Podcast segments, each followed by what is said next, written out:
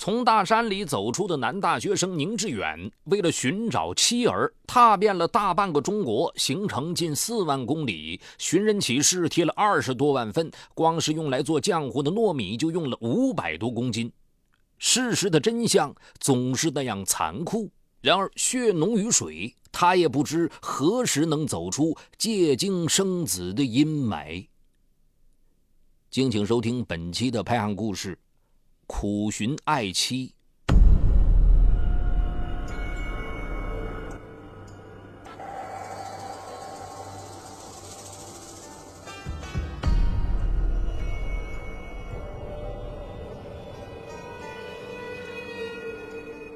今年四十五岁的宁致远，年轻时贫困使得他发狠读书，一心想摆脱困境，走出乡下。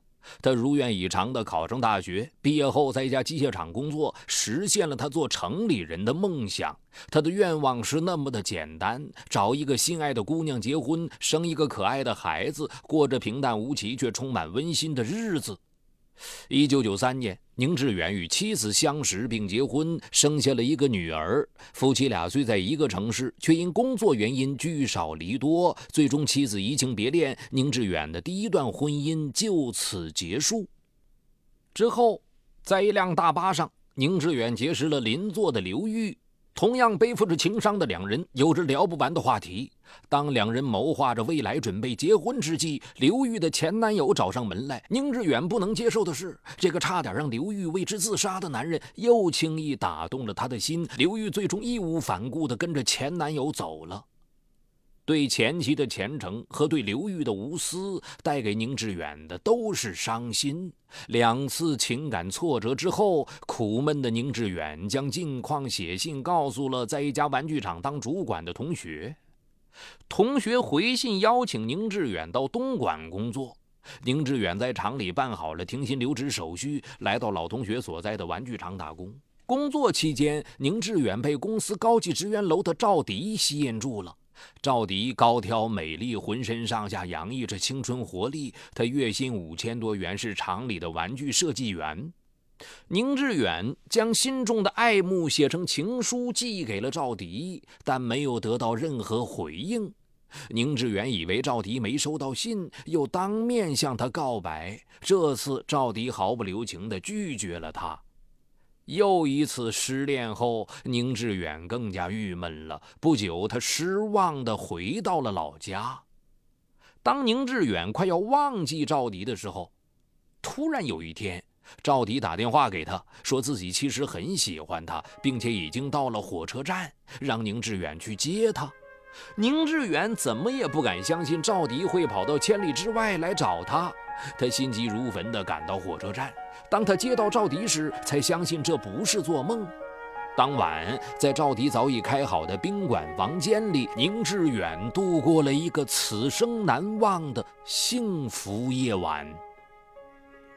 尽管赵迪近在眼前，但宁致远仍不敢相信，曾经拒绝他的赵迪怎么会突然改变心意。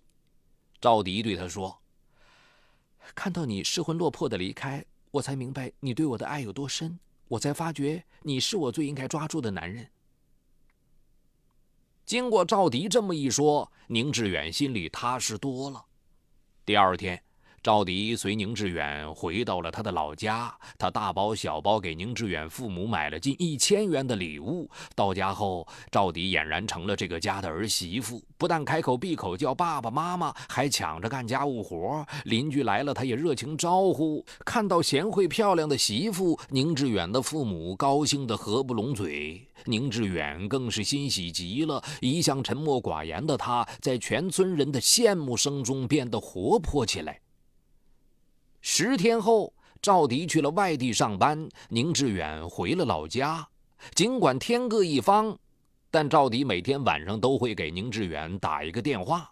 随着感情升温，两人登记结婚。蜜月之后，赵迪继续南下打工。一年后，赵迪生下了一个男孩，夫妻俩给儿子取名宁回归。虽然是第二次当爸爸。但宁致远这次的心情无比激动，表示一定要给儿子办一个隆重的满月宴。这天，赵迪清早叫醒了宁致远：“客人很多，你必须去镇里的集市上买些菜回来，否则很失礼。宁致远觉得有理，天没亮就出门了。等宁致远走了十分钟，赵迪抱着孩子告诉宁家父母，孩子病了，要去镇里医院看病。之后慌慌张张地拦下一辆摩托车往镇里赶去。当宁志远买完菜回家，赶到医院去接赵迪母子时，医生说没有一个叫赵迪的女人来过。妻子到底去了哪里？会不会出了什么事？宁志远忐忑不安，马上组织几十人在四处寻找，随后报了案。两个小时后，火车站传来消息，一名怀抱着婴儿、相貌特征极像赵迪的少妇登上了火车。当宁志远返回家中时，发现结婚证以及所有相片都不见了。无法承受妻儿失踪的打击，宁志远当天就病倒了。他不明白，那贤惠的妻子为什么突然走了。三天后，身体稍有好转的宁志远前往赵迪老家寻找他。岳母告诉他，赵迪很久没和家里联系了。宁志远不相信，在岳母家守了一个星期，还是没有看到妻子的身影。宁志远坚信妻子是被人拐走了，于是他到各个贫困山区去寻找，贴下了大量的寻人启事。宁志远在广西找了三个多月，几乎找遍了每一个城市，贴下数万张寻人启事，走破了四双鞋子，还是没有找到妻子。之后，宁志远又找到妻子以前工作的地方，在一陌生城镇桥头，一伙歹徒砸碎了他的近视眼镜，抢走了他的现金和 BP 机。还有一次，落魄的宁志远又热又渴，到一户居民家的屋檐下躲太阳，却被户主误认为是小偷，拿出铁棍一顿猛打。时间一天天过去，宁志远依然没有找到妻子。这五年时间里，宁志远走了近四万公里，相当于每天都要走二十余公里。在这期间，他张贴了二十多万份寻妻启事，光是用来做浆糊的糯米就用去了五百多公斤。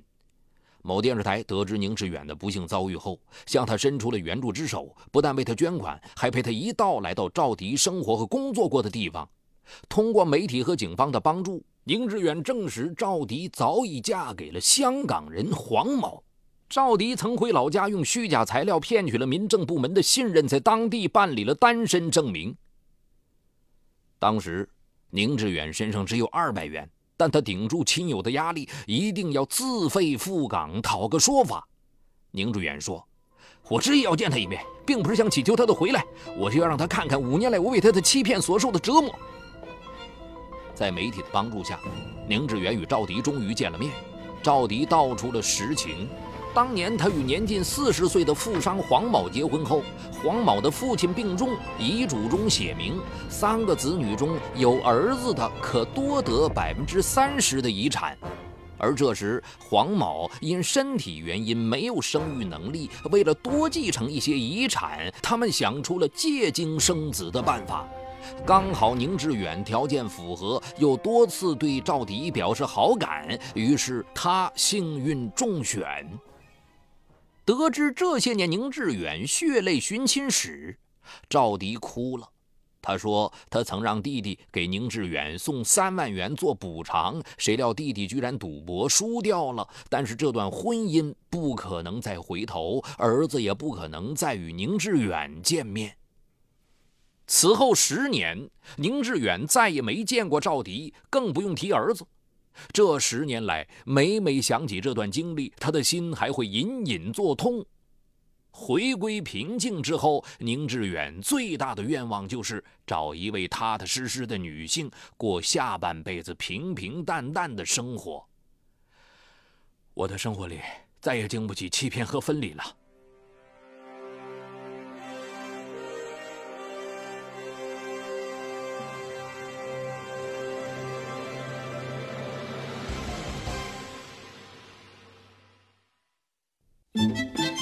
嗨，你好，我是雷鸣，向您推荐我的精品节目《解读自控力》，失控与自控、拖延与高效，一直是我们生活当中循环往复的话题。很多人都有过这样的经历：想要升职加薪，工作却总是拖到最后一分钟才开始；想要攒钱买房，每月的透支卡就总是透支；想要减肥变美，却管不住自己的嘴巴，总是挫败；想要放松一下，却总是忍不住熬夜上网，熊猫眼越来越严重。我想说的是，不是你不够努力，而是不够有自控力。那就听我来详细为你解读斯坦福大学最受欢迎的心理学课程——自控力，让我们重新成功掌握自己的时间和生活。就在蜻蜓 FM 搜索框里搜索“自控力”三个字，目前已有几十万人做出选择，并借此开始了改变。蜻蜓 FM 搜索“自控力”。